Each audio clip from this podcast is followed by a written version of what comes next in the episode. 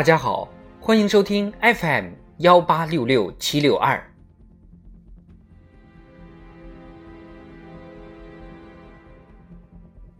庆祝中国共产党建党一百周年特别节目《中国共产党一百年大事记》。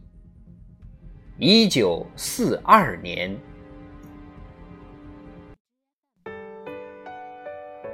一九四二年二月上旬。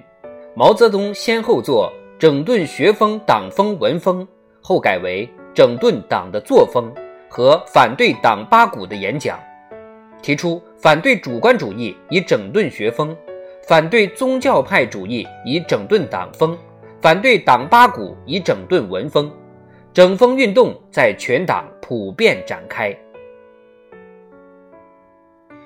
五月，中共中央在延安召开文艺座谈会。毛泽东发表讲话，阐明革命文艺为人民服务，首先是为工农兵服务的根本方向。五月至六月，冀中抗日根据地反击五万余日伪军的扫荡，歼敌一万多人。九月一日，中央政治局通过关于统一抗日根据地党的领导及调整各级组织间关系的决定。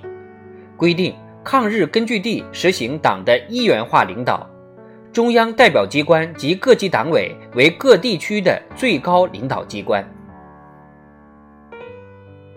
一九四一年至一九四二年，八路军新四军和游击队民兵共作战四点二万余次，毙伤俘日伪军三十三点一万多人。敌后居民的反扫荡斗争。牵制消灭了大量日军，成为中国坚持长期抗战最重要的因素，也是对世界反法西斯战争的巨大支持。